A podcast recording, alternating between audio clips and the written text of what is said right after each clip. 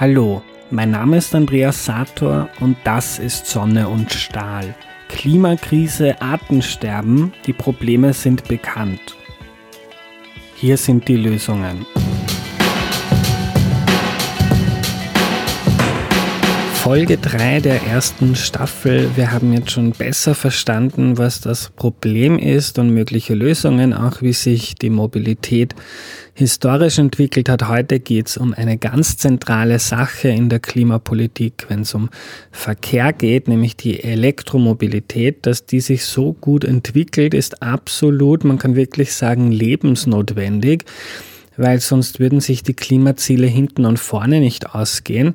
Es wird so auch schon schwierig und im Verkehr braucht es viel mehr als nur den Umstieg auf E-Autos, aber sie sind doch die halbe Miete, kann man sagen. Ihr Ruf ist nicht immer der beste, die Anschaffungskosten sind noch recht hoch und die Metalle wie Lithium oder Kobalt, die man für die Batterie braucht, sind umstritten und außerdem fürchten sich noch viele, dass sie irgendwo auf der Strecke stehen bleiben. Alle diese drei Punkte halten aber einer näheren Betrachtung nicht wirklich stand sagt Stefan Hayek in dieser Episode. Stefan ist Journalist bei der Wirtschaftswoche in Deutschland und schreibt dort seit Jahren unter anderem eine sehr gut recherchierte Kolumne zum Thema E-Mobilität. Die heißt High Voltage, wer das mal lesen möchte. Da sind auch wichtig E-Bikes, E-Roller, E-Busse, E-LKWs und so weiter. Wir konzentrieren uns heute aber auf das E-Auto. Und da ist Stefan einer der absoluten Top-Auskenner in den Medien im deutschsprachigen Raum. Los geht's. Hallo Stefan. Hallo Andreas. Äh, kannst du uns mal skizzieren, was sich in den letzten Jahren, da so in den letzten zwei, drei Jahren im E-Mobilitätsbereich getan hat? Das war ja lange so ein Thema, das irgendwo außen vor war. In Österreich sind, wenn es gut geht, ein paar hundert, ein paar tausend E-Autos herumgefahren. Plötzlich ähm, sind die gefühlt überall. Was ist da passiert? Ja, da sind mehrere Sachen passiert. Also die Kritiker sagen natürlich immer sofort, das ist nur, weil der Staat so hohe Kaufprämien zahlt. Ich weiß jetzt nicht auswendig, wo die in Österreich ist. aber 5000 Euro. Ja, mhm. okay. In Deutschland ist sie gestaffelt, also bis 40.000 kriegst du bis zu 9.000 Euro. Und äh, davon ist immer ein Drittel vom Hersteller, zwei vom Staat. Und das hat natürlich schon ein bisschen geholfen. Aus meiner Sicht ist das aber nicht der Hauptgrund. Also da sind äh, viele neue Modelle auf den Markt gekommen. Ähm, die sind auch zunehmend alltagstauglich. Ähm, und was man auf keinen Fall unterschätzen darf, ist der Faktor Mundpropaganda. Also der wird meiner Meinung nach immer ein bisschen übersehen in der Debatte, weil ähm, ich finde, jede Elektroautofahrerin und jeder E-Auto-Besitzer, der nicht motzt und es nicht zurückgibt, ist natürlich kostenlose Werbung, weil das ist ein sehr glaubhafter ja, Offline-Multiplikator. Ja. Der erzählt es seinen Kollegen, seinen Freundinnen, Bekannten, die alle ja so ein bisschen unsicher sind. Ja. Kann ich damit im Alltag klarkommen? Ähm, die ganzen Themen im Einzelnen kommen wir ja bestimmt gleich noch drauf.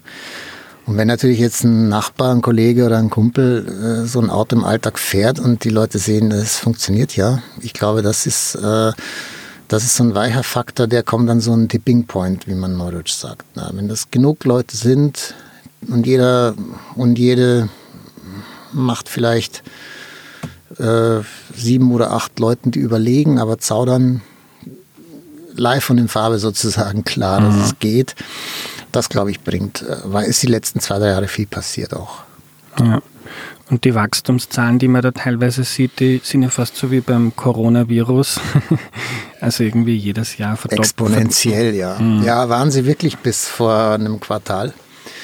Ähm, das ist so und äh, das bestätigt also ein bisschen, was ich gerade gesagt habe, meine These mit dem weichen Faktor Mundpropaganda und äh, tatsächliche Anschauung. Ja. Also ähm, jetzt sind sie allerdings ein bisschen wieder eingebrochen, äh, weil ähm, die Leute halt, also die Hersteller haben halt alle Zulieferkettenprobleme. Mhm. Viele können jetzt gar nicht liefern, haben sogar Bestellstopp.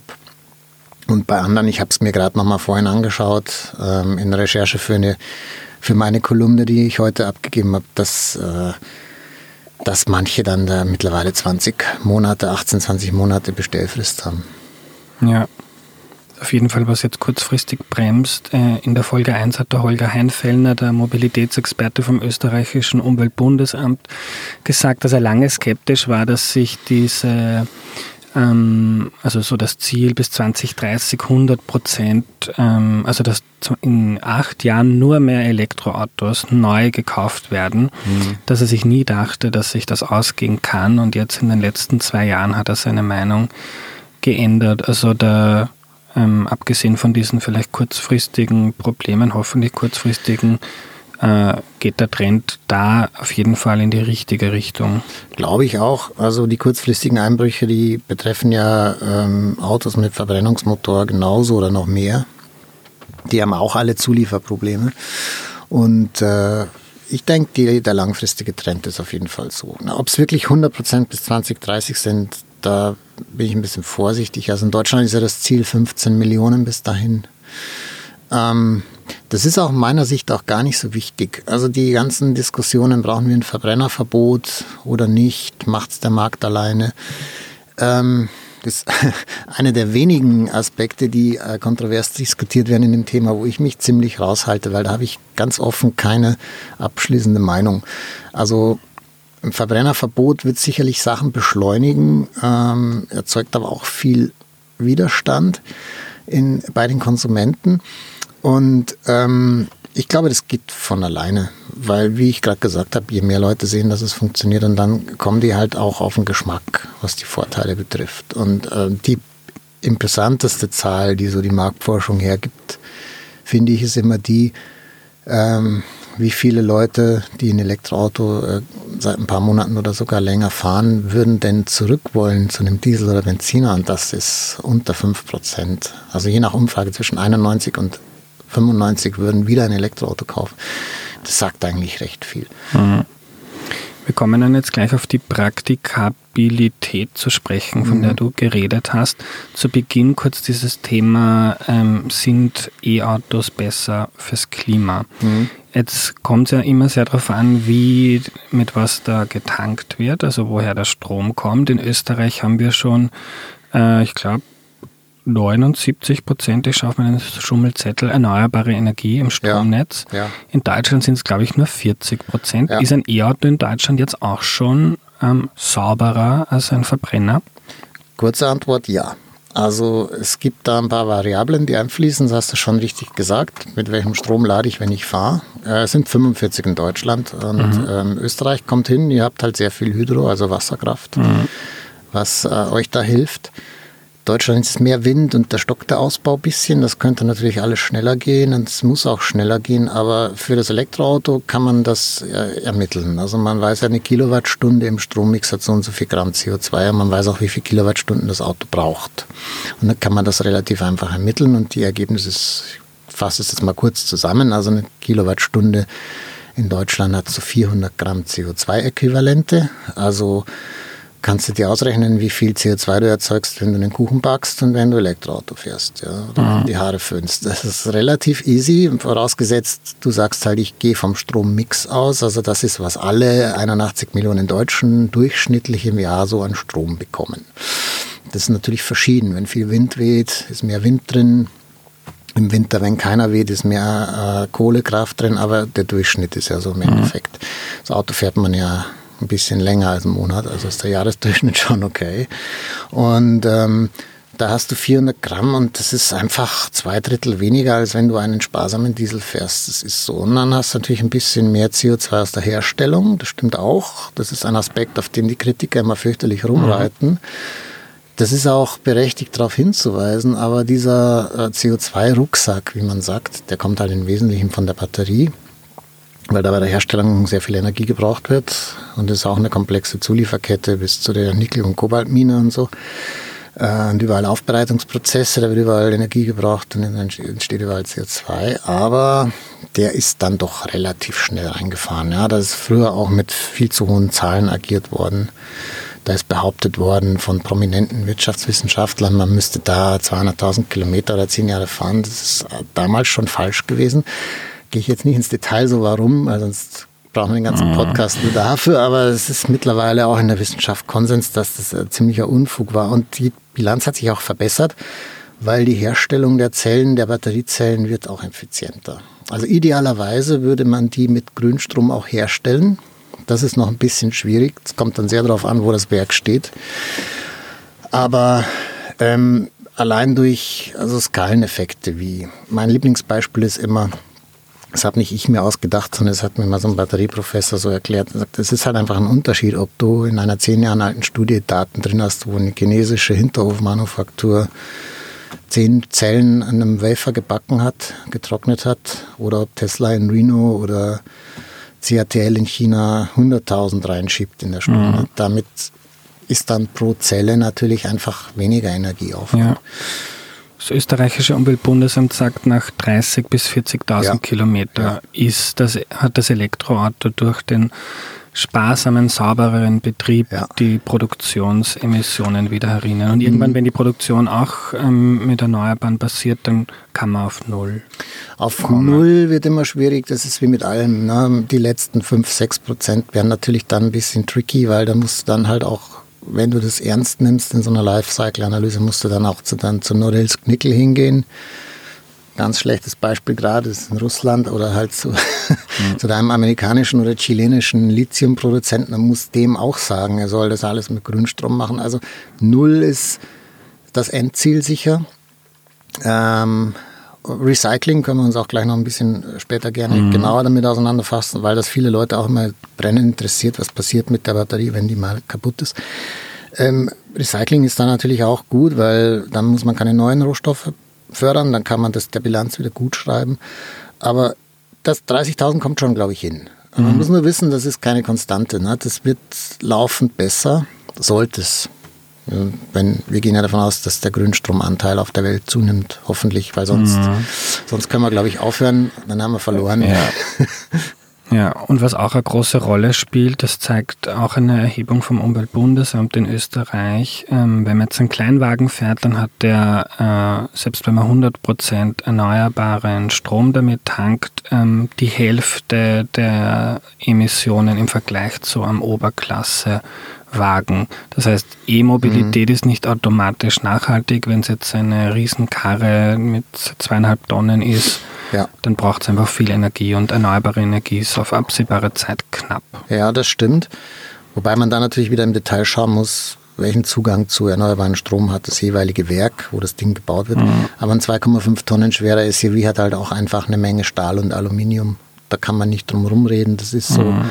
Ja, und das macht auch viel aus. Ähm, und äh, da muss man sicherlich sich überlegen, wie groß muss das Auto sein, für meine Bedürfnisse. Und wenn man es überdimensioniert, ist das natürlich auch beim Elektroauto schlecht. Mhm. Man muss nur eins wissen. Also ich bin da immer ein großer Freund von Äpfel mit Äpfel vergleichen. Also jemand, der früher, was weiß ich, ich muss jetzt keine Marken nennen, aber der jetzt vielleicht irgendwie einen riesigen äh, Daimler, BMW, Volvo oder Audi Verbrenner-SUV gefahren hat und kauft sich dann ein relativ großes Elektroauto, der hat natürlich immer noch sehr viel getan für den Klimaschutz. Ähm, besser wäre natürlich, der würde sich einen Kleinwagen als Elektroauto kaufen. Noch besser wäre, der würde Fahrrad fahren. Ja? Und noch besser wäre, würden alle zu Fuß gehen. Aber da kommt man natürlich jetzt in den Bereich, was brauchen die Leute für ihre Mobilität? Mhm. Und da kann man halt nicht so, wie es in vielen Twitter-Diskussionen oft gemacht wird, was mich immer sehr stört. Man kann nicht immer von sich auf die anderen schließen. Also ich sage dann immer den plumpen Spruch, so groß wie nötig, aber so klein wie möglich. Mhm. Du hast gesagt, ähm, die E-Mobilität ist, ähm, wenn man mit den Leuten spricht, die mit E-Autos fahren, mittlerweile alltagstauglich. Da mhm. gab es ja immer die Befürchtung einerseits die Reichweite, bleibe ich irgendwo stehen ähm, am Weg äh, und wie funktioniert das mit dem Laden? Mhm. Ist das ist das E-Auto heute für die meisten oder allen Wege, alle Wege praktikabel? Also ich würde sagen 95 Prozent. Ähm, wenn jetzt jemand wirklich extrem viel fahren muss und ähm, keine Pausen machen kann, also sagen wir mal jemand im Außendienst Vertreter, da würde ich mir dann aber auch überlegen, ob ich meinen Arbeitstag richtig strukturiert habe, wenn ich gar keine Pausen habe. Ähm, obwohl, vergiss es eigentlich, was ich gesagt habe. Auch da gibt es Firmen, die beweisen, dass sogar das geht. Ähm, die greifen dann zwar oben ins Regal beim Preis, also die fahren halt meistens Tesla, weil sie da die Ladestruktur überall vorfinden. Aber es geht, glaube ich, mittlerweile bei fast allen Leuten auch in den Alltag zu integrieren. Man muss, wenn man irgendwie in Gegenden fährt, wo man noch nie war, speziell im Ausland, muss man schon noch ein bisschen schauen. Das stimmt auch. Es gibt ja immer, ich weiß nicht, wie es in Österreich ist, ehrlich gesagt verfolge ich ähm, eure Presse- und Medienlandschaft nicht so aktiv. Aber in Deutschland gab es eine Weile so einen kleinen, ein eigenes Genre fast. Da haben meistens ältere Herren, Kollegen von mir, haben so einen Erlebnisaufsatz geschrieben, wie ich einmal Elektroauto fahren wollte und konnte nicht laden. Es wurde sehr modern. Es gab viele dieser Artikel. Und ich will niemandem was unterstellen, aber es kann schon schief gehen. Es ist auch ein bisschen her schon, dass das so modern war. Mhm. Aber ich glaube, der ein oder andere hat sich da ein bisschen absichtlich dumm gestellt. Und im Grunde, ja, es gibt immer wieder mal eine Ladesäule, die nicht funktioniert. Es gibt immer wieder mal die Situation, die natürlich ärgerlich ist, dass dir deine App im Auto eine Ladesäule anzieht, anzeigt, wo du dann aus irgendeinem Grund keinen Strom gibst. Äh, kriegst, sorry. Aber ich habe jetzt keine aktuelle Statistik, da gibt es auch welche bei der NOW GmbH oder bei der Netzagentur, da wird so ein bisschen nachgehalten, wie die Downtime ist von den Dingern. Aber was ich so zuletzt recherchiert habe und auch so höre, ähm, anekdotisch aus der sogenannten E-Auto-Bubble, wird das schon besser. Hm. Und jetzt der Außendienstmitarbeiter mit dem Tesla, wenn er so einen Supercharger fährt und dort lädt, da kann man ja in wenigen Minuten das halbe Auto wieder aufladen, oder? Ja, und das gibt es ja mittlerweile auch bei den anderen Herstellern. Also es gibt immer mehr diese wirklich schnellen Lader, wo du halt in einer Viertelstunde, 20 Minuten so die Batterie von 15 auf 85 Prozent bringst und damit halt deine Ziele erreichen kannst, auch wenn sie mehrere hundert Kilometer weg sind. Und ich finde, das ist zumutbar. Also mein Schlüsselerlebnis ist immer, meine Frau hat so ein Elektroauto als Firmenwagen. Und die erste längere Fahrt am, äh, im, am Wochenende, die wir mal gemacht haben, war zu ihrem Vater nach Norddeutschland. Und ich weiß noch genau, wie wir in Fechter, das ist da irgendwo, man kann es wieder vergessen, das ist irgendwo so ein Schweinezüchterland. Äh, no offense to people from Fechter. Das ist da irgendwo im Platten Niedersachsen zwischen Bremen und Dortmund und drum, drumherum ist nichts. Also das heißt, diese Ladestation brauchst du, wenn du nicht die ganze Strecke in einem schaffst. Und die wir haben das angeschlossen und ich bin gerade drin gewesen in der Raststätte und habe mir einen Kaffee gekauft und dann wollte ich mir noch die Hände waschen. Dann kam schon auf der App die Nachricht, bitte wegfahren, in fünf Minuten ist voll. Und dann habe ich mir gedacht, hm, ist mir eigentlich fast zu schnell. Also ich finde, das ist eine absolut zumutbare Zeit, 20 Minuten.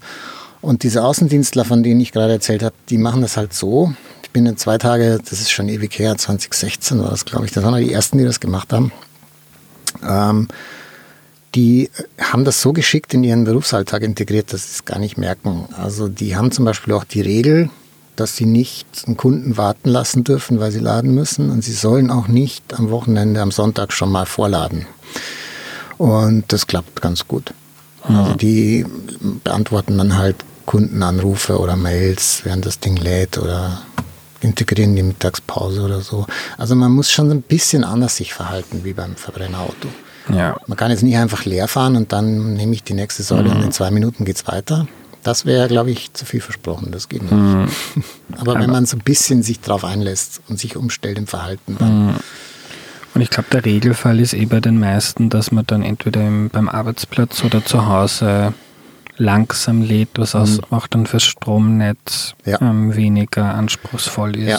Ist für alle besser. Für Stromnetz, für die Batterie, Lebensdauer. Also wenn man langsam laden kann und 11 kW ist ja nicht mehr wirklich langsam. Also da kriegt man ja so einen mittelgroßen Tesla Model 3 oder Hyundai oder sowas oder VW ID3 kriegt man ja in, in zwei, drei Stunden voll. Also das ist ja auch lässt sich ja gut in Arbeitsamt, zum Beispiel, wenn man es zu Hause nicht kann, beim Arbeitgeber erledigen. Und na, für einen Ikea-Einkauf oder Supermarkt ist es ein bisschen lang, aber dann lädt man halt nur 20 Prozentpunkte nach oder so oder 25. Mhm. Da kommt man auch wieder weiter. Eine Sorge, die es, glaube ich, noch bei manchen gibt es so das Thema Urlaub, jetzt lange in den Urlaub fahren, mhm. aber auch da, wenn die Ladeinfrastruktur dort okay ist, dann kann man eh mit den Pausen ab und zu auch dort gut hinkommen, oder? Ja, also da gibt es schon Unterschiede bei den einzelnen Ländern Ähm, ich habe mir das letztes Jahr im Sommer mal angeschaut. Ja, wann sonst? Ähm, hm. Also Richtung Norden ist easy, das ist schnell erzählt. Norwegen ist super ausgestattet. Ähm, Dänemark, Benelux-Länder auch kein Problem. Ähm, wo war ich selber noch schon? Äh, Baltikum, die Richtung war ich noch nicht. Ähm, Polen ist ein bisschen dünner. Ähm, was ganz okay mittlerweile auch geht, ist England. Also England, Schottland, wenn, wenn man dahin will, das geht auch.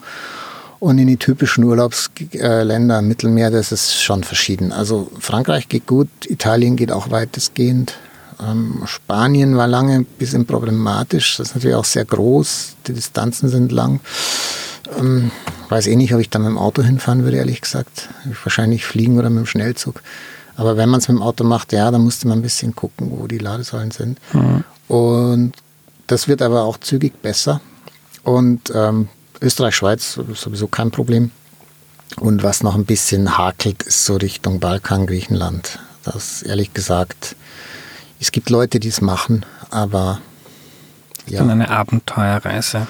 Ja, und da ist halt immer schon noch der Unterschied zwischen Tesla und all den anderen, dadurch, dass Tesla halt ähm, einfach das Firmenziel hat, Nordamerika, Westeuropa und äh, China soll alle 80 Kilometer so ein Ding stehen äh, und die relativ früh angefangen haben. Aber es ist heute nicht mehr so, dass es nur bei denen geht. Also die anderen Anbieter holen das schon auf. Mhm. Ähm, wenn jetzt mehr und mehr Menschen auf Elektroautos umsteigen, was heißt das für das Stromnetz und den Strombedarf? Ja, das ist eine sehr intensive, lange Diskussion. Ähm, also vom Strombedarf kann man es relativ gut ausrechnen. Also ich weiß jetzt die österreichischen Zahlen nicht, aber wenn man es auf die Einwohner runterbricht, ähm, das ist wahrscheinlich so, ja, so roundabout ein Faktor 10 weniger sein. Also in Deutschland hast du 600 Terawattstunden ungefähr Stromverbrauch im Jahr. Das ist so, oder ist das die Bruttoerzeugung? Verbrauch ist so ähnlich, weil wir exportieren nicht mehr viel. Ähm, oder 550 bis 600 so ungefähr.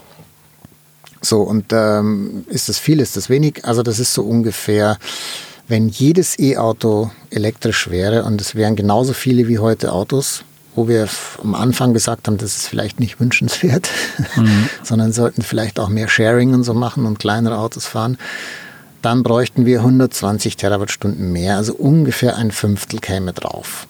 Mm, jetzt ist es aber halt so, es kommt dann sehr stark darauf an, wo dieser Strom verbraucht wird. Ähm, wir haben ja in Deutschland das Problem, das ist auch wieder anders als in Österreich, dass ähm, die Erneuerbaren sehr stark vom Wind abhängen und der ist halt bei uns im Norden wird er hauptsächlich produziert und die Industrie ist aber im Süden und dieses Durchleiten ist ein Problem.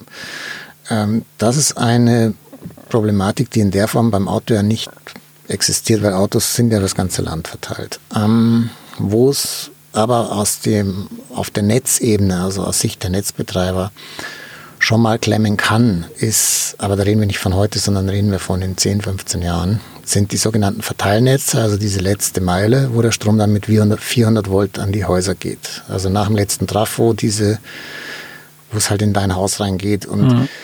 ähm, Einfamilienhäuser meiner Meinung nach auch unproblematisch, weil die haben halt heutzutage so 40 Kilowatt Hausanschlüsse und wir haben ja gerade darüber gesprochen, das Zuhause-Laden braucht 11. Und jetzt kannst du noch den Backofen gleichzeitig anmachen und dann kannst du noch wenn du elektrisch dein Wasser heiß machst, können noch zwei, drei Leute duschen und irgendwann sagt dann halt die Sicherung so, jetzt ist zu viel, aber man muss ja nicht alles gleichzeitig machen. Mhm. Und ähm, das ist auch easy, weil wie gesagt, wenn das Auto nacht lädt, nachts lädt, wenn keiner einen Kuchen backt und keiner duscht, äh, ja, ansonsten macht man halt eine Vorrangschaltung, ist auch kein Hexenwerk, kann jeder Elektriker. Äh, Wo es aber vielleicht ein bisschen knapp werden kann künftig ist, wenn es viele E-Autos gibt, sind Tiefgaragen von großen Mietshäusern in der Stadt. Weil die haben nicht wirklich sehr viel größere Hausanschlüsse. Und wenn da natürlich 20 laden wollen, dann ist das eine andere Rechnung. Mhm. Da muss man dann schon ein bisschen mehr investieren. Da muss man dann so ein bisschen in das sogenannte Lastenmanagement. Also das ist im Grunde eine Technologie, die halt die Ladevorgänge so ein bisschen verteilt. Also damit nicht jeder, wenn er um 18 Uhr mhm. nach Hause kommt, sofort ansteckt und die volle Leistung zieht, sondern Dann hast du eine Software, die halt sagt, okay, zuerst der Müller, dann der Meier, dann der Gruber, dass man das ein bisschen verteilt. Und ähm, das sind dann halt stochastische Modelle. Wenn da die Durchschnittsbevölkerung ungefähr wohnt, dann klappt es auch. Wenn jetzt da lauter Vielfahrer mit riesen Elektroautos wohnen, mhm. dann, ja, das wäre natürlich äh, statistischer Grenzfall, da wird es dann wahrscheinlich nicht funktionieren. Ja. Aber im Regelfall sollte ja. das alles technisch hinhauen. Ja. Und bleibt ja auch Zeit, um die Netze auszubauen, genau. weil jetzt nicht von heute auf morgen alle Autos ja. elektrisch Also man kann sich jetzt nicht äh, einfach zurücklehnen und sagen, das läuft von alleine. Also da muss schon ein bisschen investiert werden. Gerade in den Verteilnetzen, die ich angesprochen habe. Ähm, also E.ON hat das zum Beispiel mal ausgerechnet. Das ist allerdings äh, nicht dramatisch. Die haben gesagt, das kostet ungefähr 400 Euro pro Auto in unserem Netzbereich. Und die sind groß, die haben ungefähr 15 oder 20 Millionen. Die genaue Zahl habe ich jetzt, sorry, habe ich nicht im Kopf, aber in dieser Größenordnung mhm. ungefähr jeden vierten deutschen Stromkunden. Ähm, und die haben halt gesagt, naja, ähm, das ist schon machbar. Wir müssen halt ein bisschen investieren, mal Trafos oder, oder in den angesprochenen großen Mietshäusern in, in, die, in die Hausanschlüsse.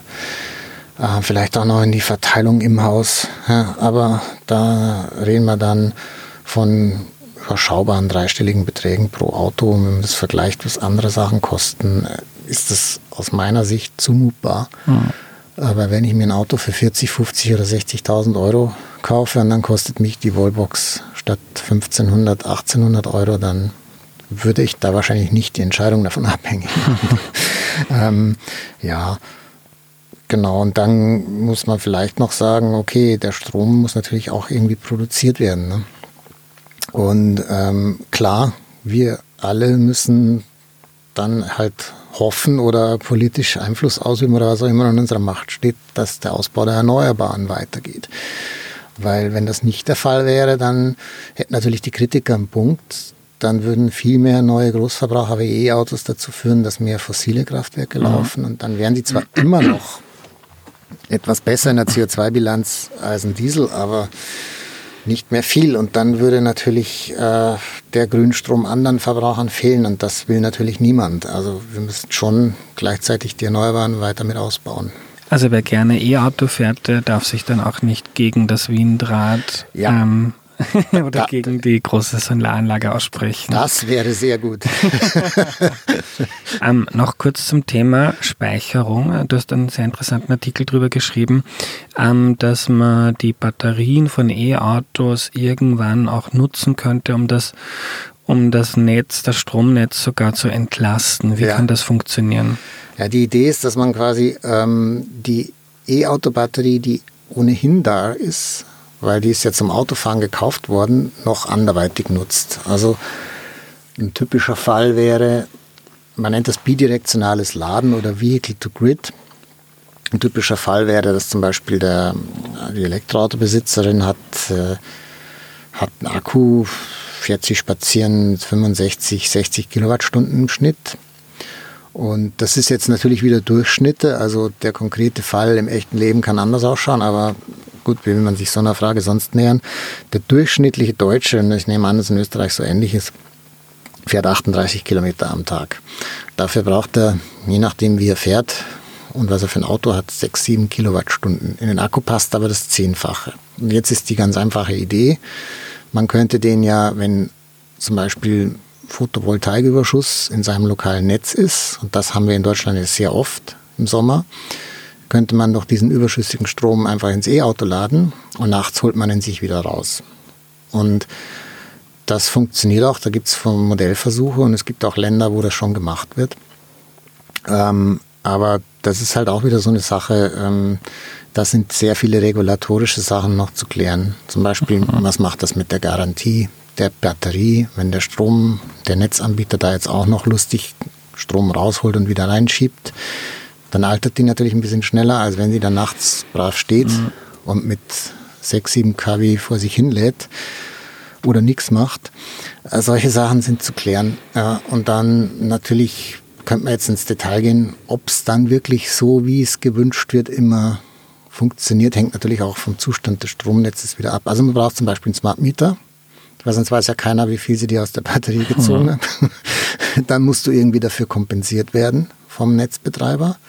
Müsstest also genau wie, wie so ein Regelleistungskraftwerk eigentlich dann viel, viel Geld kriegen, weil es ist ja Regelleistung, die du einspeist. Also vielleicht, um es nicht ganz zu kompliziert zu machen, das ist grob vereinfacht Strom, den der Netzbetreiber braucht, weil er temporär zu wenig hat. Der ist sehr teuer. Also müsste also zu wenig zu wenig Sonne scheint in der ja. Zukunft und dann ja. muss man das Gaskraftwerk genau. aufdrehen und das ist dann genau. sehr teurer Strom. Richtig, der ist sehr teuer. Ja. Oder auch Redispatch, auch nochmal so ein blöder Fachbegriff, ist so ähnlich. Sehr mhm. teurer Strom, den die E-Auto-Batterien gut zur Verfügung stellen könnten. Und deswegen müssten natürlich auch die Besitzer dieser E-Autos gutes Geld für die Kilowattstunde kriegen. Und da ist noch ein weiter Weg, da ist noch nicht viel passiert. Aber technisch mhm. funktioniert das Konzept.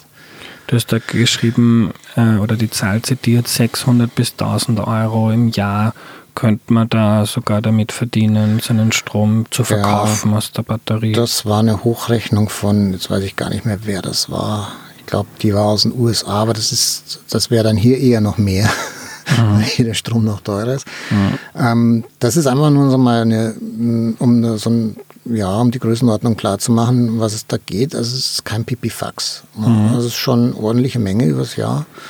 Und man muss natürlich auch sagen, funktioniert im Sommer besser als im Winter, weil im Winter hat man ja in Deutschland tendenziell eh immer zu wenig Strom, äh, außer der Wind geht gerade stark. Und ähm, man kann auch mit den E-Autos jetzt nicht über die saisonale Lücke kommen. Also dass man man wird in Deutschland immer im Sommer mehr Erneuerbare haben als im Winter. Das liegt einfach an der Photovoltaik, die dann draufkommt, während Wind so übers Jahr verteilt ungefähr gleich ist. Und im Winter ein bisschen mehr, aber das macht nicht so viel aus. Und äh, Wasserkraft, Atomkraft, äh, Kohle, das ist natürlich saisonal unabhängig und die PV führt einfach dazu, also Photovoltaik, dass es im Sommer zu viel, im Winter zu wenig ist. Die, ähm, das kriegst du nicht mit E-Auto-Batterien über, über mhm. Winter sozusagen. Das das passt von der Frist nicht. So lange hält die Batterie den Strom nicht. Und da will ja der Besitzer auch ein paar Mal fahren in der Zwischenzeit. Aber so ein paar Stunden verschieben oder auch ein, zwei, drei Tage, das geht schon. Und das bringt auch viel. Mhm. Vor allem, wenn in der Zukunft Millionen E-Autos in der Garage stehen und ja. nicht benutzt werden. Ja. Kommen wir zum Thema Kosten. Also Reichweite haben wir geklärt. Ähm, man kommt weit genug mittlerweile. Die Akkus werden, glaube ich, auch immer größer, leistungsfähiger.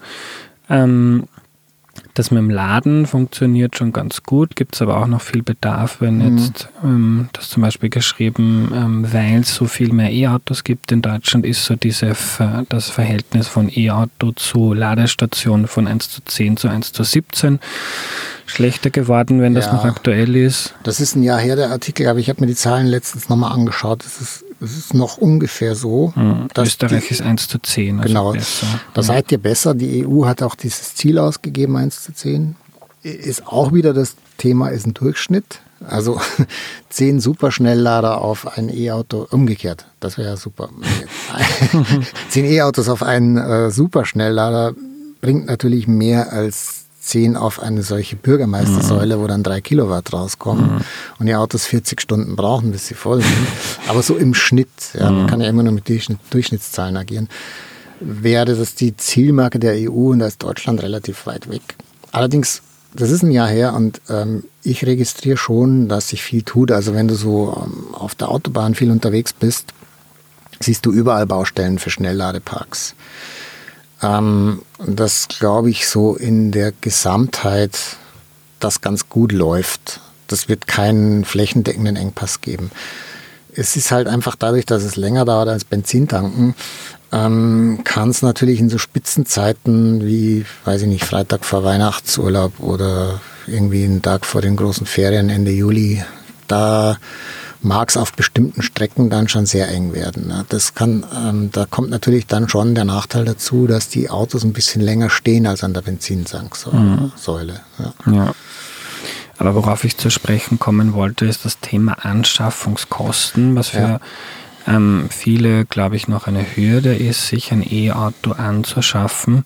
Also im Regelfall ist das Elektroauto schon noch ziemlich teuer. Ja, ist es. Da gibt es nichts zu beschönigen. Die Autos sind teuer. Sie sind auch, die letzte Zahl, die ich in meiner Studie gefunden habe, glaube ich, da muss man auch mal aufpassen, dass man nicht Äpfel mit Birnen vergleicht, aber wenn man es vergleichbare Verbrennermodelle gibt, sind sie im Schnitt zu 15 Prozent teurer. Allerdings ist nur die Anschaffung. Also BWLer unter den Zuhörern wissen ja, es kommt auf die Vollkosten an. Also wenn du dir ausrechnest, wie viel der gefahrene Kilometer über den Lebenszyklus der Autos kostet, dann ist es nicht teurer. Also der ADAC hat das mal bei einigen gut vergleichbaren Modellen ausgerechnet und da war eigentlich bis auf wenige Ausnahmen das Elektroauto Pendant immer günstiger bei den Vollkosten. Und es liegt halt natürlich viel auch am Strom, weil sie halt sehr effizient sind. Ähm, aber da hast du jetzt natürlich zwei Variablen, wo wir schlecht in die Zukunft schauen können. Mhm. Also wenn jetzt Sprit so schnell teurer wird wie die letzten Monate, dann wäre das E-Auto im Vorteil. Andererseits war es die letzten 20 Jahre so, dass eigentlich eher der Strom teurer geworden ist. Und Benzin auch, aber Strom schneller. Also da kann man jetzt nicht in die Zukunft schauen. Aber so ein paar Sachen gibt es schon, die man festhalten kann. Also das E-Auto hat weniger Reparaturen. Ähm, dann kostet es zumindest in Deutschland, ich weiß nicht, wie es in Österreich ist, die ersten zehn Jahre keine Kfz-Steuer. Gut, das ist relativ wenig. Äh, ja, dann ähm, gibt es, also wie gesagt, Effizienz und weniger Wartungsaufwand sind dann so die Sachen, die sich auszahlen auf längere Sicht. Aber mhm. der Kaufpreis ist hoch. Da kann man nicht drum reden. Ja. Da gibt es eine schöne Gegenüberstellung auch vom Umweltbundesamt. Die haben gerade so einen Faktencheck E-Mobilität rausgebracht, ähm, den ich sehr empfehlen kann und auch verlinke in der mhm. Podcast-Beschreibung, wo ganz viele der Themen nochmal ausführlich skizziert werden. Mhm. Die haben verglichen einen Golf Style und einen ähm, VW ID3. Ähm, ich kenne mich nicht aus mit Autos, aber die sagen, die sind relativ vergleichbar. Ja, würde ich auch sagen. Ähm, und über fünf Jahre, was wird das kosten? Also in der Anschaffung ist, wenn man jetzt die Förderung ähm, abzieht und auch in Österreich zahlt man dann keine motorbezogene Versicherungssteuern, auch mhm. keine Normverbrauchsabgabe, mhm. so wie das schön heißt. Da ist dann das E-Auto noch 4000 Euro teurer in der Anschaffung wie der Golf Style aber man zahlt ähm, über die Zeit 2000 Euro weniger Versicherung, mhm. weil man eben diese Abgaben nicht zahlt. Ähm, 1200 Euro weniger für die Wartung, mhm, was einfach weniger zum ja. Herrichten gibt bei einem Elektroauto und äh, 4000 Euro weniger fürs Tanken. Und da haben sie mhm. noch einen, einen, Spritpreis angenommen von 1,67 Euro pro Liter, was jetzt ja auch schon. Weißt du, welchen Strompreis die angesetzt haben? Weil könnte ich nach, äh, habe ich mir jetzt nicht aufgeschrieben. Also ich glaube, Strom kostet in Österreich die Hälfte wie in Deutschland. Also das würde in Deutschland mhm. etwas weniger Unterschied sein. Aber ähm, warum ist der Strom bei euch so teuer? Oh, da müssten wir jetzt ganz weit ausholen. Okay, also gut, dann lassen wir es. Äh, grobe, grobe, kurze Antwort ist, 57 Prozent davon ist gar nicht der Börsenpreis von Erzeugerstrom, sondern äh, irgendwelche Gebühren, Steuern mhm. und Umlagen. Vielleicht das nicht so schlau, wenn man in der Klimawende so, alles so, auf Strom setzen möchte. So ist es. Statt mhm. Tankrabatt hätte man mal an die Stromumlagen gehen sollen. Also schöne Grüße an Herrn Lindner und die, und die Ampelkoalition. Ja. Weil ich kann ja nicht den Leuten einerseits sagen, sie sollen Wärmepumpen einbauen zum Heizen und E-Auto fahren und dann ist der Strom einfach 148 Prozent teurer als 2001, als vor 20 Jahren. Das habe ich, die Zahl weiß ich deswegen, weil ich sie letzte Woche recherchiert habe, aus dem Kopf das ist, das ist kontraproduktiv, ne? da stimmen die Anreize nicht. Weil den braucht man, den grünen Strom braucht man nicht nur für die E-Autos, den braucht man für die Wärmepumpen, Überall. für die Industrie etc. Ja. Den brauchst du. Gut, die Industrie hat noch so ein paar Prozesse, die äh, wo man sagt, man sagt hochkalorisch, also wo es einfach so viel Hitze brauchst. Mhm. Ich meine zum Beispiel Wasserstoffherstellung ja. brauchst du auch Strom. Genau, da würdest du dann Wasserstoff nehmen und mhm. der muss wiederum mit Strom hergestellt werden. Aber die Industrie hat natürlich auch sehr viel Stromverbrauch, wo, es nicht ganz so heiß zugeht. Und ähm, die Gebäude heizen ja in Deutschland alle noch fossil, bis auf die neuen, die jetzt eine Wärmepumpe kriegen. Weil wir haben nie so eine Stromheizkultur wie Frankreich oder die USA gehabt. Also wir heizen ja alle mit 50 Prozent mit Gas, glaube ich, allein und dann nochmal ein Viertel mit Öl. Ähm, und wenn man da weg will, braucht man auch da den Strom. Ja. Mhm. Auf jeden Fall, der Vergleich hat dann ergeben, 3000 Euro hat man sich nach fünf Jahren gespart, ja. obwohl man halt mehr investieren muss. Ein bisschen wie bei der Photovoltaikanlage, die kostet zuerst mal ja, Geld und ja, dann spart man. Muss man sich aber trotzdem erstmal leisten können. Absolut. Also ich kann jetzt vielleicht aus einem persönlichen Umfeld ein Beispiel. Meine Frau ist jetzt mit ihrem Firmenwagen 100.000 Kilometer genau gefahren kürzlich und da war kaputt.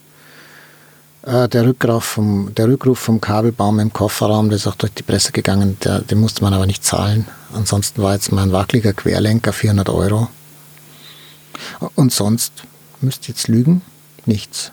Mhm. Also gut, das kannst du sagen, Neuwagen, die ersten drei Jahre ist beim Diesel auch nichts kaputt. Ja. Sollte so sein. Aber die, die, äh, der, also was so beim Elektroauto halt teuer ist, die Batterie, der ganze Antriebsstrang, der Elektromotor, das hält nach allem, was man heute weiß, relativ lang. Und man hat noch nicht so die echten äh, empirischen Daten, weil die E-Autos ja fast alle noch sehr jung sind. Aber wenn man so ein bisschen nach Amerika schaut, wo zum Beispiel schon länger Tesla gefahren wird, oder auch nach Norwegen, wo sie schon früher mit vielen E-Autos unterwegs waren, dann bestätigt es eigentlich diese Hoffnung oder Tendenzen. Also die äh, sind sehr robust und mhm. kaum wartungsanfällig. Und was sind da so die Zahlen? Also wie, wie lange fährt man? Also es gibt ja in, in den USA so eine, ein öffentlich zugängliches Excel-Sheet, das, das nennt sich Tesla High Mileage Leaderboard oder so. Das sind dann nur Tesla-Fahrer, aber mhm. da sind einige unterwegs mit 3, 4, 500.000 Meilen, also nochmal mal 1,6 in Kilometer. Jetzt kann man natürlich, muss man natürlich schauen, unter welchen klimatischen Bedingungen fahren die, wenn die alle in Kalifornien sind, äh, dann haben sie ja keinen Winter. Das ist dann schon auch nochmal ein Faktor, der die Batterie nicht altern lässt. Aber da kann man schon mal erkennen, so grob, wohin die Reise geht, wenn man das einigermaßen pfleglich behandelt. Ähm, dann sollten die doch mehrere hunderttausend Kilometer halten. Und ähm, das bestätigt sich auch immer mehr von Tests aus Deutschland und äh, anderen europäischen Ländern. Und der Elektromotor, ja, der ist eigentlich heutzutage mehr oder weniger kontaktlos und sollte auch nicht kaputt gehen. Mhm. Ähm, jetzt gibt es so Berechnungen, ähm, dazu, weil die Batteriepreise massiv gesunken sind in den letzten zehn Jahren, ich glaube um 90 Prozent seit 2010. Mhm, ja, ja. Äh, und es spricht viel dafür, dass das so bleibt, weil je mehr je mehr Masse man herstellt und je besser die Technologie wird und das Know-how in der Produktion, desto mhm. billiger funktioniert. Das ist bei, bei meisten Technologien so. Ähm, und die Batterie ist ein großer Preistreiber beim E-Auto. Ja. Und da wird eigentlich erwartet, dass ähm, in den nächsten Jahren ähm, manche reden von 2025, andere von 27 oder 2030, dass dann auch schon die Anschaffungskosten wohl niedriger sind als bei Verbrennern. Mhm. Ja, ich kenne diese Studien. McKinsey zum Beispiel gibt es da und die sagen immer 2025, 26. Mhm. Kann sein, äh, ist für mich gar nicht so entscheidend, weil wie gesagt, die, die Haupt... Äh, die Hauptkosten entstehen ja beim Auto, das machen sich ja viele nicht klar, unabhängig davon, ob das jetzt ein Benziner oder ein E-Auto ist. Ähm, die sind ja Abschreibung auf den Neuwert beim Neuwagen und mhm. beim natürlich Betriebskosten und beim, beim äh, Gebrauchten halt die Reparaturen. Mhm. Und da sieht das E-Auto relativ gut aus, aber beim Anschaffungspreis, bei den Batterien, ich, da bin ich ein bisschen skeptischer als die äh, optimistischen Optimisten, mhm. weil ähm, die neigen dazu, dass sie dann gerne so irgendwelche S-Kurven anschauen und extrapolieren. Ah, ist die letzten zehn Jahre 90 Prozent billiger geworden. Jetzt äh, rechne ich die Kurve weiter und dann komme ich 20, 30 bei Anta raus. Das ist mir ein bisschen zu theoretisch. Das mag ich nicht mhm. so, weil ich glaube, da hängen so ein paar Faktoren drin, die da gerne übersehen werden. Also die Rohstoffseite halt vor allem. Also man muss schon schauen, dass die die benötigten Lithium- und Nickelmengen dann auch dafür da sind. Man kann jetzt nicht einfach eine Kurve anschauen und extrapolieren. Das mhm. finde ich ein bisschen nicht zielführend. Eine Sorge war manchmal beim Elektroauto, dass wenn ich mir jetzt eines kaufe, ähm, der, der Wandel und der Fortschritt so schnell ist, dass in drei Jahren das Auto eigentlich sehr veraltet ist und dann kann ich es eigentlich nicht mehr sinnvoll oder muss ich es zu großen Verlusten weiterverkaufen. Mhm. Ähm, ist das mhm. Ja, es war berechtigt die letzten drei Jahre, weil genau das ist passiert. Die Hersteller haben halt einfach bessere und größere Batterien eingebaut und die Preise nicht eins zu eins angehoben. Ähm, kann man sagen, ist gut, weil es mehr, mehr Auto gibt fürs gleiche Geld. Aber für die jungen Gebrauchten, die dann natürlich am Markt waren und vorher teurer, mit weniger, äh, mit weniger Reichweite verkauft wurden, war das natürlich ein Desaster.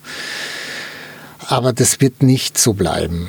Also die technischen Fortschritte werden nicht so massiv bleiben, weil die Hersteller können jetzt nicht anfangen, statt 100 200 Kilowattstunden Batterie einzubauen, weil das ist viel zu teuer, viel zu groß, viel zu schwer und das braucht auch niemand. Also das wird einzelne Superluxushersteller wie NIO und Tesla oder Porsche, wenn es vielleicht in ihrem Spitzenmodell machen, aber in der Masse nicht. Und dadurch werden auch diese heftigen Preisverfälle bei den Gebrauchten äh, aufhören. Mhm.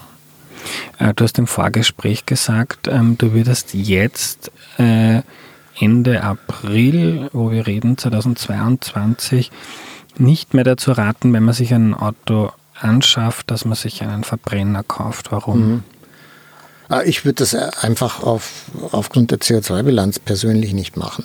Ähm, und weil das andere halt funktioniert, weil diese ganzen Sorgen, könnte ich liegen bleiben, kann ich nicht laden, weil die aus meiner Sicht alle, außer jemand ist halt jetzt wieder der statistische Grenzfall, wo es in dem speziellen Fall tatsächlich nicht geht, weil die aus meiner Sicht äh, sich weitestgehend aufgelöst haben oder zumindest wird daran gearbeitet. Äh, und ich glaube auch, wenn man die monetäre Seite nochmal ansprechen will, dass die E-Autos ähm, ganz gute Restwerte haben werden in drei, vier, fünf Jahren, wenn man sie wieder verkaufen will. Ähm, und beim Verbrenner bin ich nicht so sicher. Die Diesel haben ja ganz brutale Wertverluste. Und ja, also ich finde einfach, es ist die schlechtere Technologie. Sie ist ineffizient, sie ist laut, sie verursacht mehr, mehr Dreck. Mehr, es ist ja nicht nur CO2, es ist ja auch Stickoxide und Feinstaub. Und vor allem mehr CO2 und deswegen würde ich es nicht mehr kaufen. Mhm. Ganz einfach. Was jetzt noch manche hindert, ist, ähm, will, sich nicht, will sich ja nicht jeder ein neues Auto leisten, ist ja ökonomisch oft auch sinnvoller, dass man was Gebrauchtes kauft, wenn in den ersten Jahren der Wert stark sinkt von so einem Ding, ähm, dass noch relativ wenig, aber auch immer mehr gebrauchte Elektroautos gibt, die ja. dann erschwinglicher sind. Also im Moment sind die teilweise sogar teurer als die neuen, weil Okay. Genauso teuer, weil, aber das ist wirklich eine Momentaufnahme. Das wird auf keinen Fall so bleiben. Einfach weil die, die Lieferprobleme bei den Neuwagen äh, so krass sind, aber die alle keine Chips haben und keine. Jetzt kam auch noch raus, dass die Ukraine so das Hauptherstellungsland für Kabelbäume war. Jetzt zwickt es da auch wieder. Und das sind halt so, zumindest hoffe ich das sehr stark, temporäre Faktoren. Mhm. ähm, und wenn sie wieder genügend Teile haben und dann wieder mehr Autos bauen, dann wird sich das auch wieder normalisieren. Ähm, und wie gesagt, der starke Wertverfall in den letzten drei, vier Jahren hat ja damit zu tun, dass einfach die neuen Autos viel bessere Batterien hatten und weiter kamen. Nicht bei allen Herstellern. Bei Tesla übrigens kann man das ganz gut sehen, dass die These stimmt, weil die hatten auch vor drei Jahren schon recht gute Reichweiten und da ist auch der Preisverfall nie so stark gewesen, weil der Unterschied einfach zwischen den neuen und den alten nicht so groß war. Ja. Wir haben vorhin schon das Thema äh, Produktion vom EJ und vor allem Produktion der Batterie angesprochen. Mhm. Das ist ja auch aus Nachhaltigkeitsperspektive oft noch etwas, was kritisch gesehen wird ja. bei E-Autos. Ähm, das geschrieben, man braucht 7 bis 12 Kilo Lithium und mhm. bis zu 15 Kilo Kobalt. Ja, die Zahl muss ich schon mal sagen, die ist veraltet, die Kobaltzahl. Mhm. Aber können wir gleich ins Detail gehen. Ja, gerne. Wird, äh, also wie wird effizienter, man braucht weniger davon, oder? Also vom Kobalt braucht man definitiv weniger. Das hat einfach damit zu tun, der ist extrem stark in Verruf gekommen, weil der zu 64 Prozent, äh, glaube ich, ja, schwankt so ein bisschen, aber so roundabout 60 bis zwei Drittel äh, in der Demokratischen Republik Kongo abgebaut wird. Und das ist ein Land, wo äh, was nicht so viel in den News ist wie die Ukraine, aber wo eigentlich auch ständig irgendwie so Milizen und Bürgerkriegartige Zustände herrschen, vor allem im Osten, wo diese Minen sind.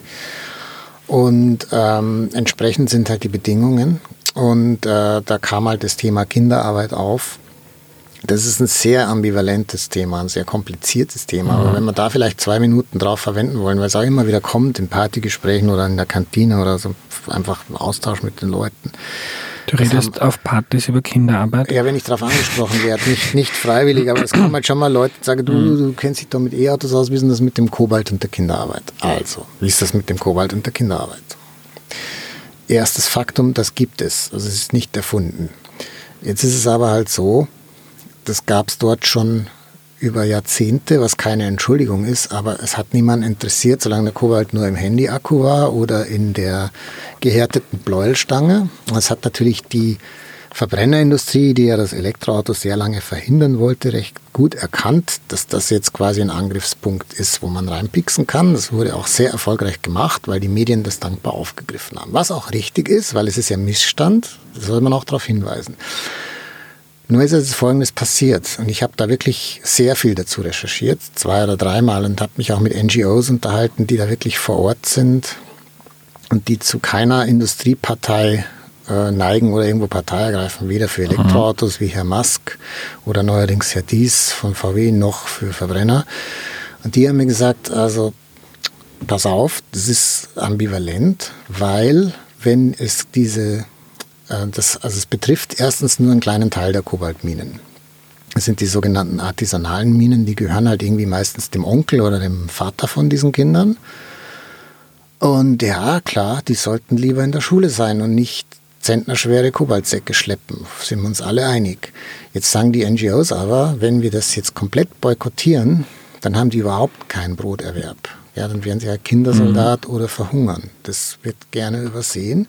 Jetzt kann man natürlich sagen, okay, dann sollen sie, kann man natürlich nicht sagen, okay, dann sollen sie da weiter schuften, sondern der Weg wäre, dass man da auf die Bedingungen versucht einzuwirken. Ja, dass die halt in die Schule gehen können, wie das für ein zwölfjähriges Kind sich gehört. Mhm. Und ansonsten spielen und Freizeit haben und nicht in der Mine schuften müssen. Aber Boykott ist schon mal nicht die Lösung. Sagen die NGOs. Ich zitiere das jetzt nur ich war selber nicht unten. Ich war zwar schon in Kupferminen und in Lithiumminen in Südamerika, aber ich war leider noch nicht im Kongo.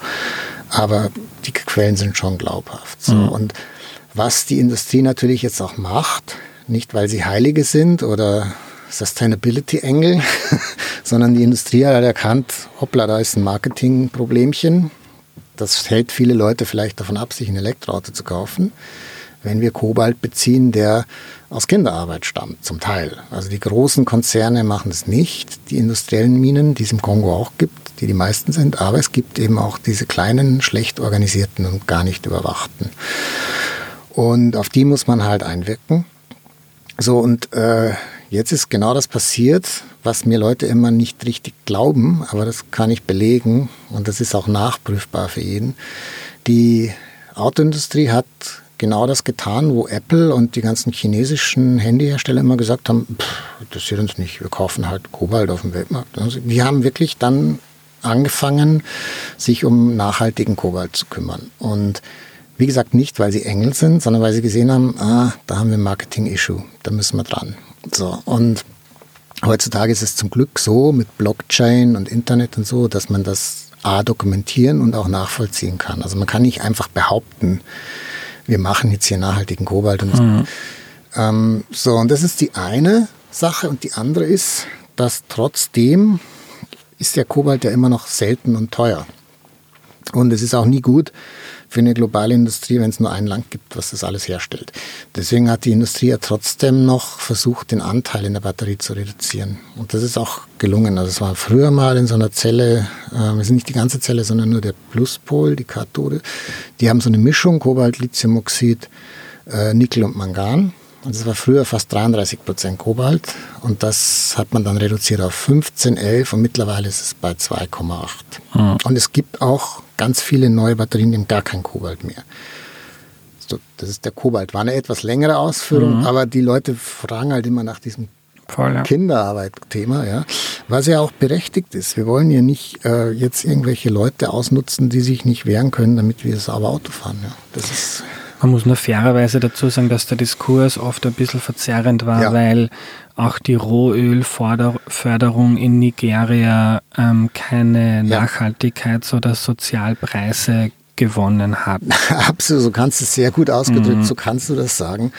Und es ist vor allem so, dass es sehr viele Abnehmer für Kobalt gibt und für Lithiumbatterien, die das, wie gesagt, diese Kongresse mit der kongolesischen Regierung, mit NGOs, die äh, versucht haben, da was zu ändern an den Zuständen, die gibt es schon lange, die gibt es seit 25 Jahren und die NGOs haben immer gesagt, das hat sich eigentlich erst geändert, als die Elektroautofritzen kamen, weil die haben halt gemerkt, hm, das ist nicht gut.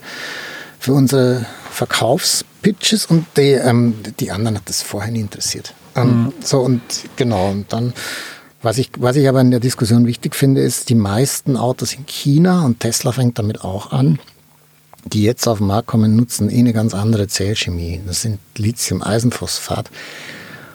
Und da ist gar kein Kobalt drin. Das ist einfach, der Vorteil ist, die halten ewig lang, die sind billig. Und bisher waren sie fürs Auto so ein bisschen von der Performance, hm, dass viele gesagt haben, das reicht nicht, da kann man nicht schnell laden, da kann man nicht schnell fahren. Aber das ist jetzt verbessert worden und ähm, in chinesischen E-Autos ist eigentlich fast nur noch Lithium-Eisenphosphat drin. Da hast du sowieso von Haus aus kein Kobalt dann. Du hast gesagt, hast dir seine Lithiummine oder was auch immer die Produktion angeschaut. Ja. Ähm, ist auch so ein Thema, da wird eher aus ökologischer Sicht manchmal die Kritik laut. Ähm, wie schaut es da aus? Ja, also es gibt zwei Arten von Lithium, zwei Hauptfördermethoden im Weltmarkt. Die eine ist ähm, ganz normale Mine, wie jede Mine, da wird halt gesprengt. Wenn das Open Pit ist, also Tagebau, sind diese großen Krater, sieht aus wie ein Steinbruch, da wird gesprengt und das Erz mit, mit riesigen LKWs rausgefahren, dann wird es gemahlen und so weiter. Und, und raffiniert und aufbereinigt, bis man halt das Lithium hat.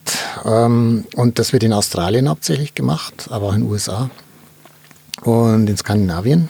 Und dann gibt es dieses, was sehr stark in Verruf geraten ist, diese Förderung aus Salzseen weil man festgestellt hat, dass das Lithium sich irgendwie unten in der Sohle sammelt, so in 200, 300 Meter Tiefe und da kann man es ganz einfach rauspumpen und dann kommt es in so große Verdunstungsbecken und das Wasser verdunstet und dann hast du da schon mal dein Rohlithium und das ist halt viel billiger und einfacher als dieses normale, im normalen Bergbau, dieses sogenannte Hardrock-Lithium.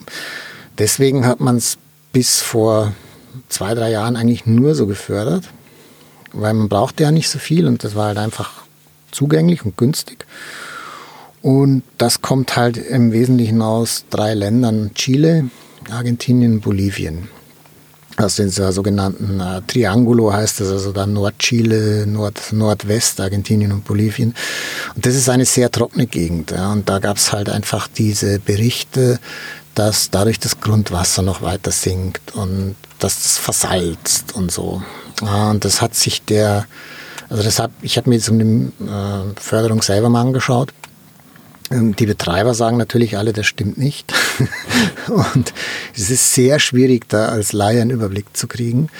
Was ich aber sagen kann, ist, also die ähm, ist wieder so ähnlich wie mit dem Kobalt, wo du es gerade erwähnt hast. Ähm, es gibt andere Branchen, die brauchen zehnmal oder dreißigmal so viel Wasser wie die Lithiumminen. Und da hat sich niemand aufgeregt.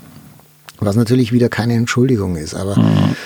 wenn man sich über das Lithium aufregt, sollte man schon mal schauen, muss es wirklich sein, dass ich ein großes Touristenhotel genau an den Salzsee in der Atacama baue und dort Massentourismus mache oder die Kupfermine, ja, mhm. die seit 30 Jahren die 20-fache Menge Wasser verbraucht. Ähm, ja, wenn man da wirklich ins, ins hydrologische Detail gehen will, wird es sehr kompliziert. Der Professor Max Fichtner vom Helmut-Institut in, in Ulm hat sich das mal ganz genau angeschaut und hat auch eine Studie darüber gemacht. Ähm, es ist so, dass die Lithiumförderung selber das, äh, das Wasser nicht so stark beeinträchtigt oder verbraucht, aber durch das, dass ich große Mengen aus dieser Sohle unten raushole, sinkt natürlich das andere nach. So, das ist der Vorwurf. Ja. Mhm. Ja. Und ja, ähm, da kommen wir jetzt zu, zu einem meiner Lieblingsthemen. Man kann das immer alles relativieren, ja, so wie ich es gerade gemacht habe. Kupferminen brauchen 20 mal so viel, da sind auch Touristenhotels, bla bla bla. Äh, man kann sich so eine Zahl merken, wenn es einen interessiert. Die, die Menge Wasser, die für eine Elektroautobatterie verbraucht wird, die hält ja dann viele Jahre und viele hunderttausend Kilometer, zumindest hoffen wir das und was wir so an den Daten sehen, stimmt es auch. Die entspricht ungefähr der Produktion von 25 Avocados oder zwei Blue Jeans. So, das ist so die, das, oder ein Kilo Rindfleisch. Also das sind die Wassermengen.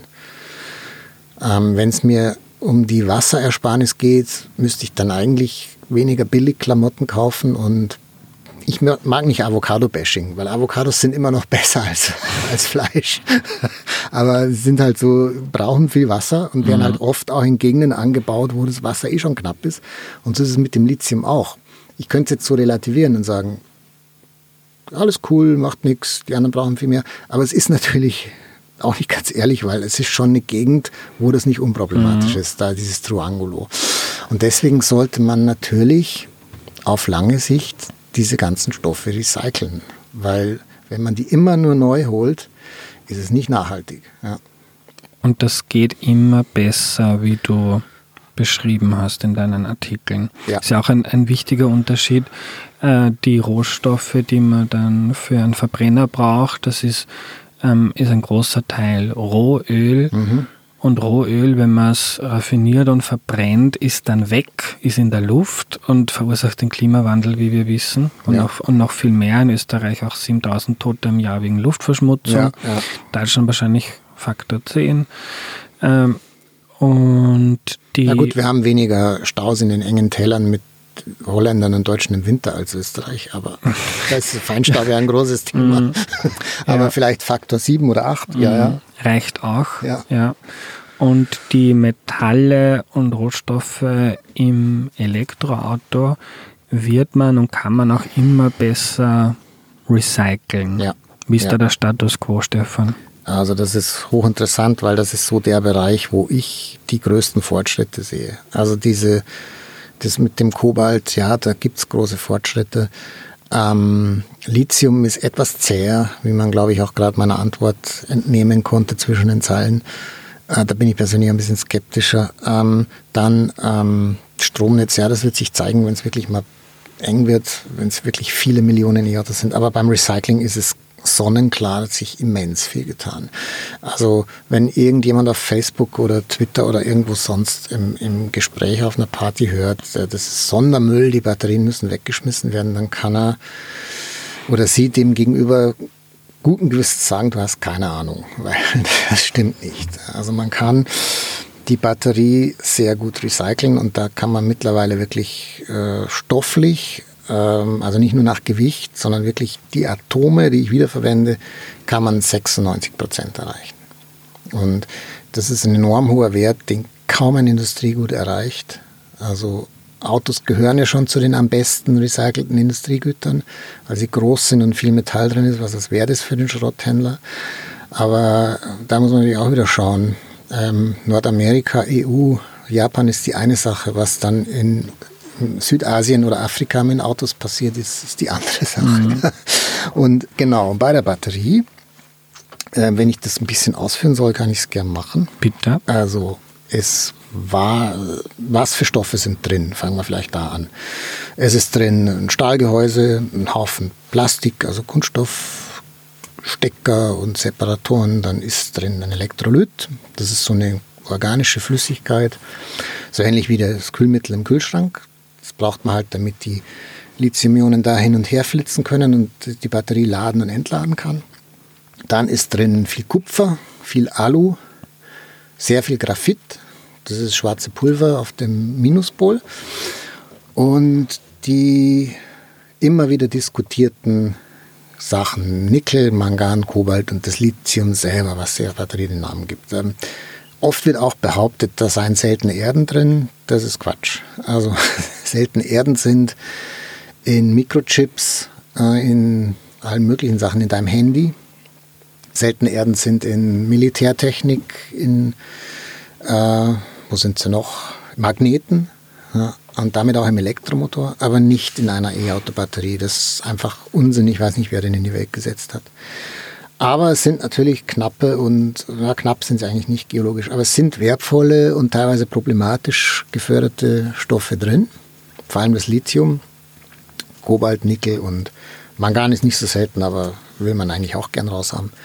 Und Graphit. So, und früher war es so, dass da gab es zwei Probleme.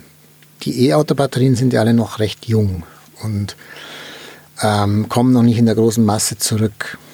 Aber die kleineren Lithium-Ionen-Akkus, die wir alle seit 30 Jahren verwenden, im Handy, im iPod und sonst überall, die wurden sehr oft gar nicht erst eingesammelt. Ne? Ich meine, ich kann mich da an der eigenen Nase fassen. Hier waren noch sechs alte Handys irgendwie in der Schreibtischschublade rumliegen.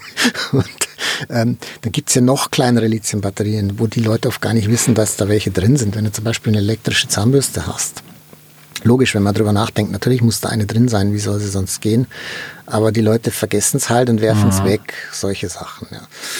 Und ähm, dadurch sind überhaupt nur die Hälfte eingesammelt worden.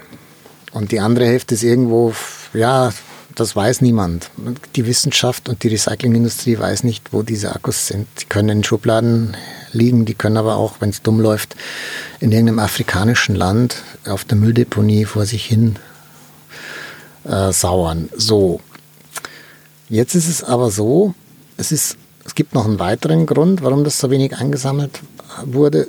Das hat sich für die Industrie auch nicht gelohnt, weil da so geringe Rohstoffmengen drin waren. Also so eine winzige Handybatterie, ja, da kostet es Einsammeln, wenn du die ganze Logistikkette durchgehst, wahrscheinlich, weiß ich nicht, kommt darauf an, wie man es organisiert, aber mehrere Euro und der Materialwert ist halt unter zwei Euro. Das ist aber in der Elektroautobatterie nicht der Fall, weil da kommt ja relativ viel Material, wenn das Auto mal kaputt ist oder die Batterie auf einmal zum Recyclingbetrieb zurück und dadurch fällt dieses Argument mühsames, teures Einsammeln ja schon mal weg. Und dann kriegst du ja auf einmal eine Altbatterie, wo ein paar hundert Euro Materialwert drin sind. So, das ist die, die wirtschaftliche oder logistische Seite. Die technische finde ich noch interessanter. Weil da musste man das bis vor wenigen Jahren hat man das eingeschmolzen und dann haben halt die Stoffe, die da drin sind, verschiedene Schmelzpunkte und der Nickel und der Kobalt, das sind zufällig auch noch die wertvollsten. Die schmelzen als letztes und dadurch kommt man die halt dann schön rausholen. Aber der ganze andere Kram war kaputt. Und da gibt es jetzt neue Verfahren, wo man eben auch die anderen Sachen rauskriegt, vor allem das Lithium selber wir ja gerade gesagt haben, diese wasserintensive Förderung in Südamerika ist vielleicht nicht so toll auf Dauer. Mhm. Ähm, das kann man jetzt auch zurückholen und zwar nicht nur irgendwie zurückholen. Früher hat man es dann oft im Straßenbau als Füllmaterial verwendet, die Schlacke oder so, ja, sondern schon richtig wieder für Batterien. Also dass man auch Kreislaufwirtschaft dazu sagen mhm. kann. Das geht und da ja, ich weiß nicht, ob ich da technisch ausholen soll. Jetzt wird es geschreddert. Ah ja, da gibt es mehrere Schritte. Okay, dann machen wir es kurz durch. Also mhm. zuerst kommt der Akku da im Recyclingbetrieb an, dann wird er erstmal entladen, damit kein Strom mehr drauf ist, dann wird er unter einer, unter einer Schutzatmosphäre, damit nichts explodieren kann, kommt dieser Elektrolyt raus, weil der ist, der ist brennbar.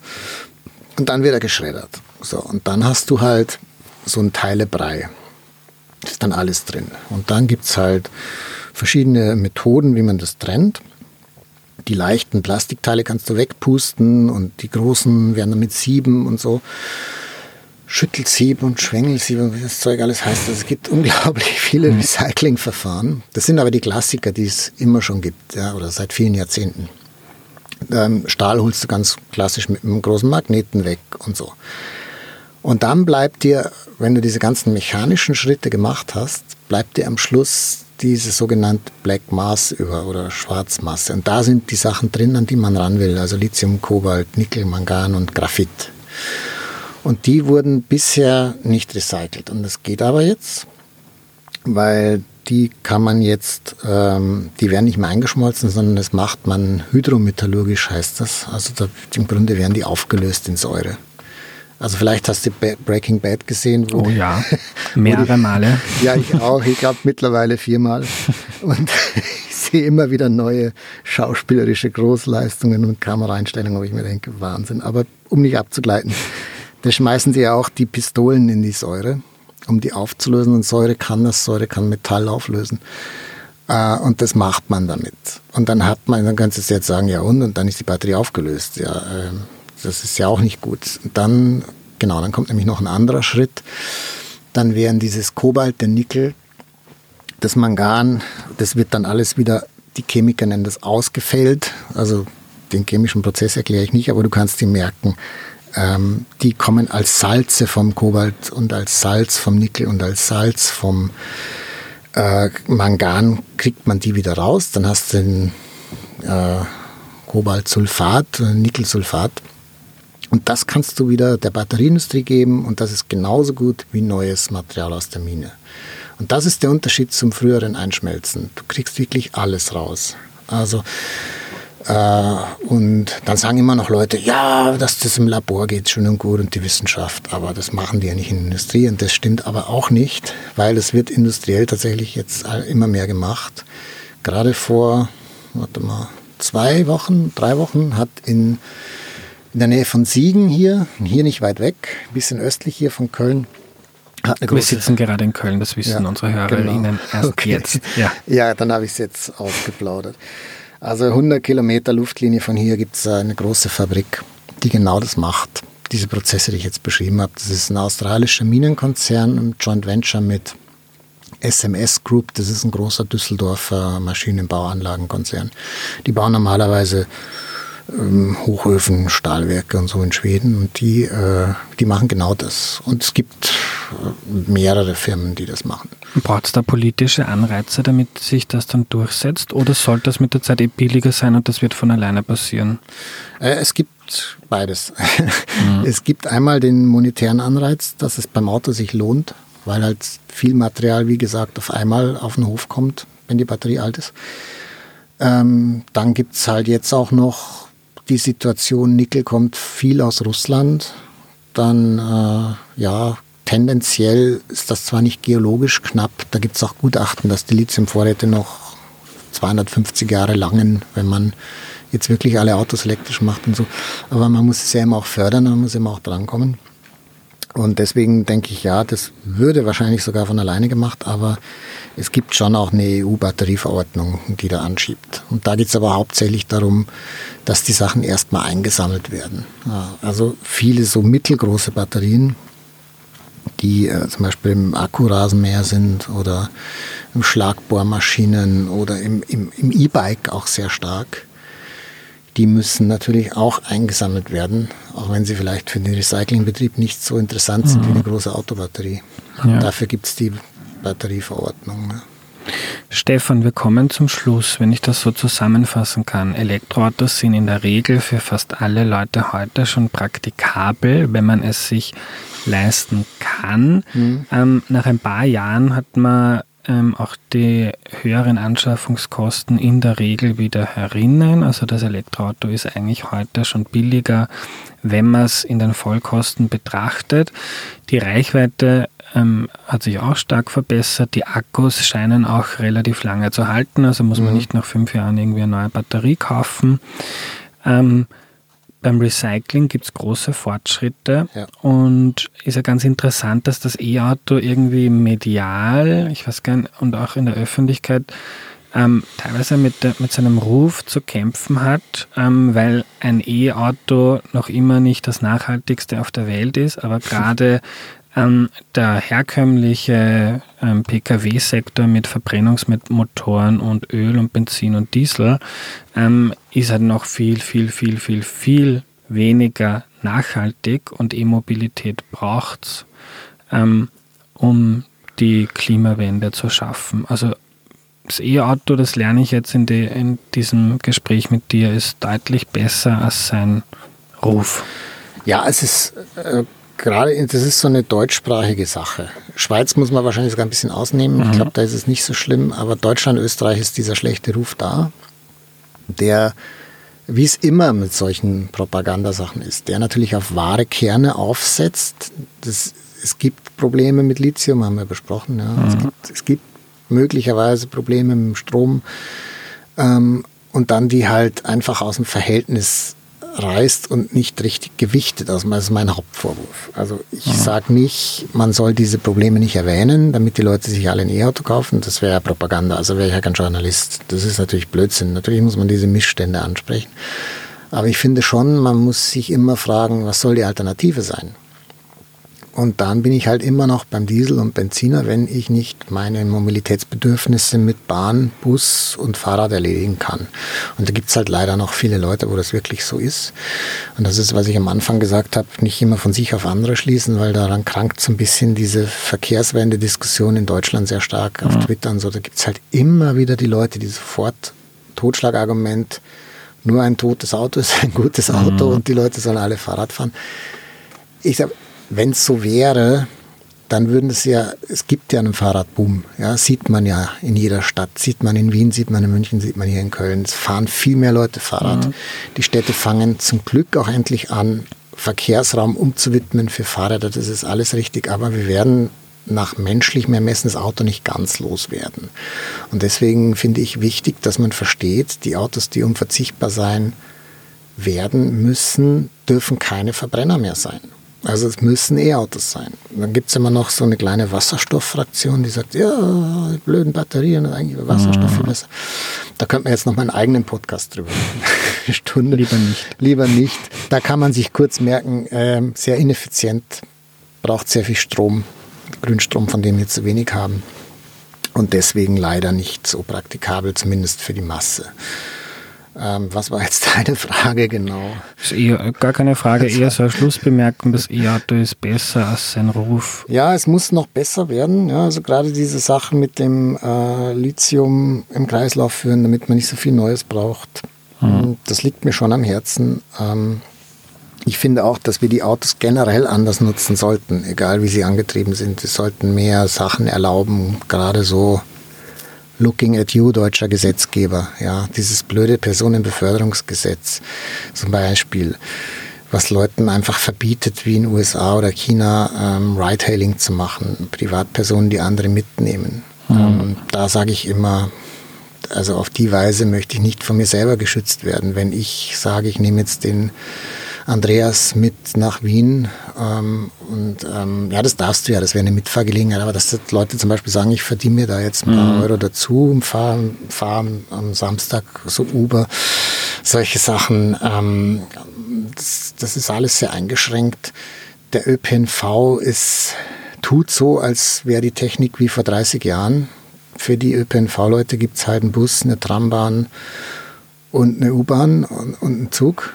Ähm, und die anderen sind, ist die Autowelt. Und mhm. das könnte man aber viel besser verzahnen. Ja, man, da gibt es auch tausend Beispiele. Wir haben heute alle ein Smartphone in der Tasche, rennen damit rum und haben die Geodaten, die man braucht. Da könnte man zum Beispiel sagen, okay, muss ich jetzt den Gelenkbus mit zwei Leuten drin in die letzte Sackgasse reinfahren lassen, kann man nicht sagen, da fährt so ein fünf, sieben Sitzer Uber-Sammeltaxi rein, elektrisch natürlich, mit Grünstrom ideal, aber Hauptsache, da fährt man eins rein. Solche Sachen. Das ist ein sehr schönes Schlusswort, weil genau darum geht es in Folge 4 von Sonne und Stahl, Mobilität am Land und da gibt es schon so interessante ja. Modelle, die du dir jetzt angesprochen hast. War aber nicht abgesprochen. Genau. Danke für deine Zeit, Stefan. Sehr gerne. Danke, dass du mich eingeladen hast. So, ich fasse mich heute kurz, weil ich das Wichtigste vor ein paar Minuten eh schon zusammengefasst habe. Die E-Mobilität kommt ins Rollen und das ist absolut zentral. Wer ein neues Auto heute kaufen möchte, der kauft sich klugerweise heute gleich ein E-Auto. Die Zeit von Benzin und Diesel läuft ab und das muss sie so schnell wie möglich tun. Wer noch kein gebrauchtes E-Auto findet, das leistbarer ist, wartet vielleicht noch ein wenig, aber allgemein ist für den Diskurs wichtig. Das E-Auto braucht weniger Geld im Betrieb, das Laden ist billiger, weniger Geld für Reparaturen und Versicherung und darum ist es deutlich billiger, als die meisten denken und nach wenigen Jahren ein neues Auto auch schon billiger als ein Verbrenner. Am Ende noch ein großes Danke an die Agentur Spotting Image, die mir bei meinem Besuch in Köln ihr Podcaststudio gratis zur Verfügung gestellt hat. Ich bin gerade auf Recherchereise in Deutschland, war auch kurz in Vorarlberg und kann in den nächsten Episoden Interessantes zum Thema nachhaltiger Mobilität berichten. Wen, wen das noch näher interessiert, ihr könnt auf sonne und stahl.at gehen. Dort schreibe ich auch Blogbeiträge über meine Recherchen und über diese Reise. Äh, wenn ihr die beiden ersten Episoden von Sonne und Stahl noch nicht gehört habt, ich kann sie euch sehr ans Herz legen. Wir sind jetzt nach dieser Folge mit Stefan bei der ersten Hälfte der ersten Staffel angelangt. Jede Folge soll für sich stehen. Wer also nur Lust auf eine einzelne Folge, wie zum Beispiel die heutige, hat, ähm, das soll auch funktionieren, soll man auch verstehen. Der kann natürlich auch nur eine Folge einer Staffel hören. Die Idee ist aber für die Leute, die wirklich Bock haben, dass sie mit der ganzen Staffel ein sehr umfassendes Bild bekommen, mehr Wissen entsteht und da auch Mut und Ideen, wie es gehen kann und was man vielleicht selbst beitragen kann. Nächste Woche kommt dann Folge 4 und es geht um nachhaltige Mobilität am Land. Das ist ja deutlich trickier als in der Stadt. Macht es gut, euer Andreas.